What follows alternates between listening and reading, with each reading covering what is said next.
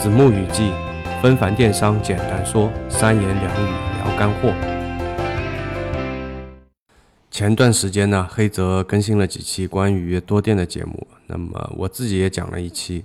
最近呢，社区里也上了一批关于多店的这个系列视频教程。上新的这个系列教程呢，非常详尽的从软件啊到技术节点，阐述了无货源店铺是怎么选货源的。呃，是如何让店铺度过一个初始的孵化期？这个销量起来以后，做好风控啊，不至于被淘宝判定为这个恶意铺货而遭受降权呐、封店啊这样的处罚。那么一共是三天的课程，加入社区的小伙伴们，如果感兴趣的话呢，可以抽出一些时间来学习一下。之前的这个节目呢，我有提到过。无货源的这个店铺啊，这种模式我是不太看好的，也不太赞成去做的。后来呢，黑泽就这个问题还跟我讨论过啊，我不建议去做的原因呢，呃，是这样做啊，赚到的钱也是比较有限的。我这里指的有限呢，是月入一万元呢，可能就已经到这个瓶颈期了。而黑泽的意思呢是。无货源呢是不存在什么风险的。假如能够替一个淘宝的新手卖家一边开始熟悉这个电商，啊，一边呢学习淘宝，避免了风险，还能赚到一些收入的话，不论多少都是有意义的。那为什么要去反对呢？呃，其实说的无懈可击，是吧？那我得承认啊，我说道理是说不过读书比我多的人的。所以呢，今天就这个话题啊，我们再摊开来聊一聊。那么多店怎么开，是吧？什么情况下，什么样的人适合做多店？我虽然在口头上啊没有说赢黑泽，但是呢，这一期啊我就不聊这个无货源的这个多店模式了。啊，有限的时间，短节目嘛，对吧？那么我们聊一下这个有货源的多店该怎么做。在什么样的情况下，对吧？适合做？大概呢是总结了三种情况。假如说你正好符合其中的一种或者两种情况的话呢，那么你确实是可以考虑一下开多店的。呃，我们一个一个的聊啊。第一种情况是，你已经拥有了一个成熟的店铺，产品的风格统一啊，定位精准，生意呢也不错。但你现在需要扩大自己的这个市场，需要做细分的产品，你又担心呢这一系列的新品啊，会使你之前的那个成熟的店铺啊人群的这个标签会乱掉，或者是冒一些不该有的风险吧。那么这个时候呢，你是可以开多店的。可能上面说的有点绕啊，那么我这里呢举个例子，你可能一下子就明白了。刚才说的这种情况呢。在汽车行业里是非常明显的啊，当然餐饮行业、服装行业也不少啊。我们就举一个汽车的例子吧，比如说这个长城汽车，哈佛和长城和魏，对吧？都是属于一家汽车公司的，但是呢，这三个品牌的车定位不一样，定价不一样。假如这三个品牌都贴上一个长城的标，会导致这个销售人群啊不精准，转化率呢会变低，也没法让用户啊产生一个品牌认同感。那么销售端呢肯定会举步维艰。所以呢，长城呢把自己的这个品牌啊拆分成了三个，无独有偶。那么大众旗下就更多了，对吧？啊，保时捷啊，大众啊，奥迪啊，斯柯达呀，兰博基尼呀，宾利呀，布加迪呀。等等吧，还不止这点呢啊，呃，一大堆品牌。如果你的店铺好比是长城，好比是大众，有了一个固定的客户人群和产品的定位，那么这个时候啊，你想要做一些新的产品，定位高于或者低于你现在的这个主流产品，和你现在的这个客户人群呢也不太一样。那么你是可以考虑开个新的店铺的。好处是呢，新的店啊，人群标签呢就会比较容易做，并且也不会扰乱你老店的这个人群标签。新店的这个商品风格、定位、价格这些统一性呢，导致了这个店铺的转化率啊也会变高，老客户的这个回购率啊、转粉率啊都会增加。那么这个呢是第一种情况。第二种情况是呢，你用尽了十八般武艺，是吧？把你会的都使上了，啊，也只能把手头的那家店做到你能力范围内啊最高的那个等级了。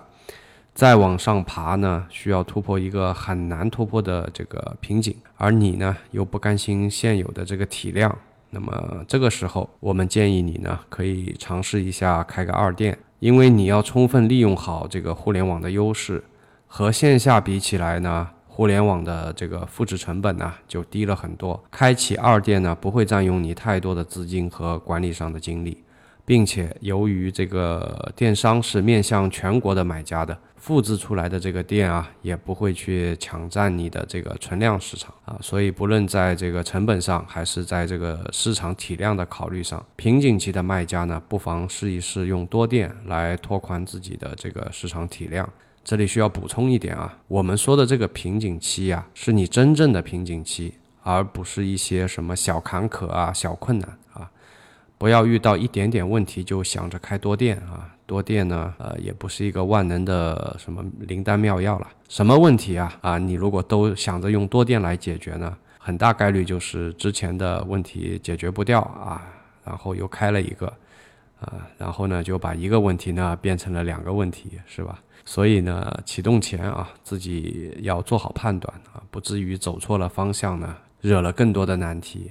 最后一种情况呢，是针对于有团队的这个淘宝卖家讲的。社区里呢，也有卖家问过我，问我们是怎么安排员工的这个计生制度的。那么今天顺带在这个节目里啊，就回复一下啊。那么最后这种多店模式呢，需要有两个前提。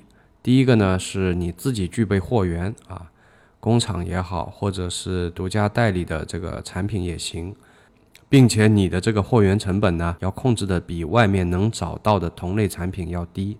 第二呢，当然是你得要有一个自己的团队了。带过团队的人呢，都是知道的。招来的人里啊，虽然大部分人都是平庸的，但是呢，免不了有这么几个能力出众的啊，当然野心也是出众的家伙。对于这些人，什么奖金啊，什么绩效工资啊，什么总监头衔呐，都是拴不住他们的。最好的方法呢，就是让他们直接在你这个平台上创业。那么你要允许他们拿你的货源直接开店，你只需要和他们谈好这个利益分成就行了。有一点呢，需要特别的指出来，就是供货的这个环节啊，千万就不要再赚他们的钱了。人家已经信任你啊，把自己人都交给你了，和你拴在一条绳子上创业。如果在供货这个环节上，你还要再去赚取这些创业员工的利润，啊，这会导致呢。这种合作的关系啊是不长久的，并且呢，员工之间总归是有一些你不知道的一些私密的交流的。那么你的个人形象是吧，公信力啊这些都会因为这一点点的利润呢，在这些私密交流中啊丧失殆尽啊，这个对你今后这个管理啊，对你今后带领这个团队会造成一些不必要的麻烦啊，因小失大。那么这种多店模式呢，可以说是被动型的，对吧？因为你想要留住团队里的优秀员工才去开的这些二店、三店啊，这些多店呢，是你提供给他们的一个创业平台啊，一个寄生的空间。这个也是很好的利用了互联网的复制成本低这个特点。对于团队和你来说呢，是一个标标准准的双赢的结局。别以为这种模式只有弹丸小公司才会做啊，大如海尔这样的公司也在采用的这样的一种模式，那就更不用提小米了，对吧？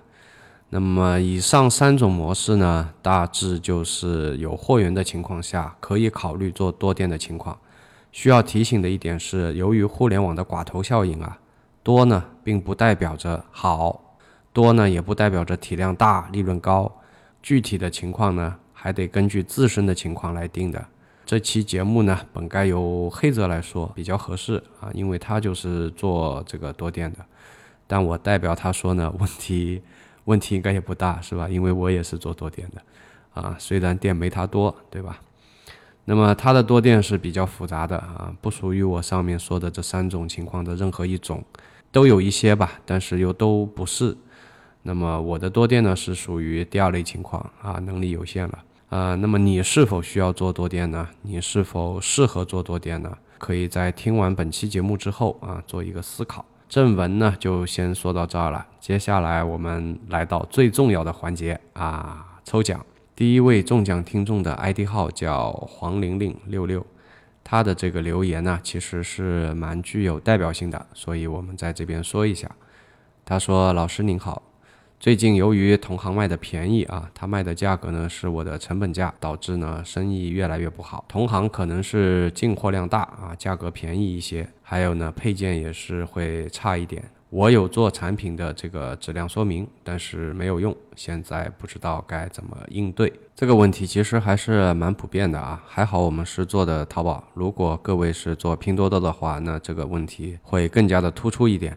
这个问题呢，我也拿两个案例来讲一下。第一个呢是黑泽这边的案例啊，就是他这个类目呢会有遇到一些商家啊，用一些投机取巧的方法，比方说啊，用一些欺骗视觉的方法，比如你这个图片上啊是看不出来的，但是呢是拿到这个实物的话，还是会有一些区别的。有些用户就比较马虎嘛，他就可能会不知道啊，也就这么糊弄过去了。然后呢，把成本压得很低啊，把售价做得很低，这个是一类啊。这个在他这个类目里还是有蛮多的啊。卖的这个人呢，永远会比买的这个人呢，对这个商品来的精通，来的明白。不是有句老话说，没有错卖，只有错买吗？这个就有点像前几年吐槽的那个啊，劣币驱逐良币这么样一个情况。这个情况在淘宝也是长期存在的，所以说才会有之后啊，淘宝提出来就是说去复制一些高客单的一些卖家，还会有后面提出来的什么坑产啊、UV 价值啊，才会有加了这些维度进去的。啊，换位来讲的话，作为淘宝确实也是很为难的。你可以这么想嘛？如果你是马云啊，面对这样的情况，你能怎么办呢？是吧？所以这是一个任重道远的事情啊。另外一点啊，我趁在这个节目里跟大家提一下，去年、前年啊都有在提啊，复制高客，复制高客，大家是不是突然发现今年就没有再提了呢？这个是为什么呢？呃，也希望大家考虑一下啊。如果你是马云的话，面对着今年拼多多咄咄逼人的这种架势啊，你会怎么办？我们呢是有接到过啊小二的暗示的，就是说今年淘宝不会对这个高客进行什么特殊的扶持，反而是你们可以看到一些低客的卖家又在浮出水面了。目的是干嘛呢？大家也是懂的，目的就是要狙击一下这个拼多多嘛。那么另外一个呢，就是做的比较明显了，比方说做了淘宝的这个特价版的这个淘宝，是吧？就是干了个脆，把那些性价比高的啊落到一个一个新的 app 里面去啊，再给你干一波。但事实来讲的话，是很难干得赢的。就这个问题呢，我好像之前也开过一期节目有讲过。就好比说，你如果去模仿严选，对吧？你去搞一个新选啊，你也很难去干得赢严选。比方你模仿京东，你也去搞这个三 C 的直营啊，你也很难干得赢这个京东的。因为每一个公司、每一个 app 都会带一个自己的一个文化，带一个自己的一个标签在那里。你想要把这个标签改掉，确实也是非常难的。这个等同于说你要去改变用户对你的认知，这个不是一时能改得掉的。用户对于这些 app 都会有一个固有的认知了。应该说做到了今天这个体量，经历了这么多年，大概就是这样一个情况吧。啊，这个扯远了啊！前面这个情况呢是黑泽的，那么后面呢再讲一个我这边的情况啊。我这边呢是也不是说他就是去搞一些图片欺骗视觉的这种方法，他们是真真正正的这个工艺工艺，这个确实是提升了。比方说啊，用了什么超声波，对吧？就不走线了，这个确实是可以节省大量的人工的。另外一个呢，就是错季囤货。啊，你不能说等你这个这个市场起来了，然后你再去进货，再去囤原材料，大家都是在错峰的在囤货，在控制成本。啊，包括这个进货量啊，也是的，就是如果你进货量大和进货量小，这个还是有蛮大的差距的。那么面对这种情况，你想通过啊修改一下详情页啊，在详情页里说明啊我的跟他的不一样，这个这个确实没什么用啊。你可以这么想啊，如果你是买家，你买东西的时候，第一个你会不会看得这么仔细？第二个你看到了信不信，对吧？呃，由于这种广告过度泛滥了，所以呢，这个买家对于这方面的这种宣传都是采取了一种忽视的态度啊，所以这个也很无奈啊。由于前期透支了嘛，对吧？也是透支了这个买家的信任啊，也被被坑得不要不要的。所以现在你再去做一些这方面的努力，应该是没什么用了。也不代表说我们就什么都不能做了。比方说啊，我前面一直在说的。那么今后呢，这些店铺啊，就是这些高客单的啊，然后是，呃，高利润的店铺，是必须必须要去做好调性的。比如说你的店铺在配色啊，是吧？然后是营造这种高级感的这种事情上，如果能做得比较到位，那么你就比较容易吸引那些有购买力的这种买家。毕竟并不是所有的买家都是贪便宜的。还是有那么一批买家，他会去在乎品质的。呃，打个比方，我对吧？我就不会去买那种最便宜的东西，而我一般也不会去挑那种最贵的东西。啊，我只秉承一点，就是便宜没好货，是吧？可能有些啊实诚的卖家是吧，就躺枪了啊。但是我确实就是也没那么多时间去辨别了，所以我一般都会买一个中高价位的一个商品。那么，如果你要去吸引像我这样的买家呢，那你必须要把你的这个店铺的调性做好，因为我也实在不知道，嗯，你的东西到底是好了还是不好。但是我相信啊，有调性的店铺一般不会做的太差，在细节方面啊等等这些方面都不会做的太差，所以你可以考虑一下。从长远来讲的话，我觉得这一门功课是你必须要去补掉的。那么这个问题呢，我们也是花了蛮多时间去讲了啊。那我们现在公布一下第二位获奖用户。第二位获奖用户的 ID 呢叫 Fish Fairy W，这是我们的一个老听众了。那么我对他也是有一定的印象的啊。我这里说一下他的那个。中奖理由啊，首先呢，他是一个充满正能量的人啊，不紧不慢的在开着一家店，从小做起。现在呢，这家店铺已经是两个人忙不过来了，所以他想通过我们的节目寻找合伙人，坐标呢是在成都啊。如果有兴趣的小伙伴，也可以在这个节目下方给他留言。他开店的目标也充满了正能量啊，为了赚钱，正大光明。好嘛，这个是三观多么正的一个人，是吧？另外呢，啊，这位同学做生意也没忘了学外语啊，这个像极了我一个合伙人。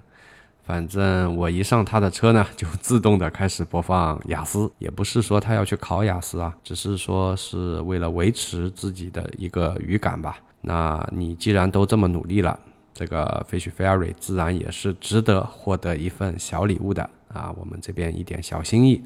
希望呢，就是他的正能量也能感染到其他的听众。以上两位中奖听众呢，希望你们把那个收货地址啊，通过这个私信啊发给我们啊，我们这边的两份小心意呢，会以最快的速度，快马加鞭的给你寄出。那么这期节目呢，就先扯到这儿了。三言两语聊干货，干货三言两语聊。我是大海，我们下期再见，拜拜。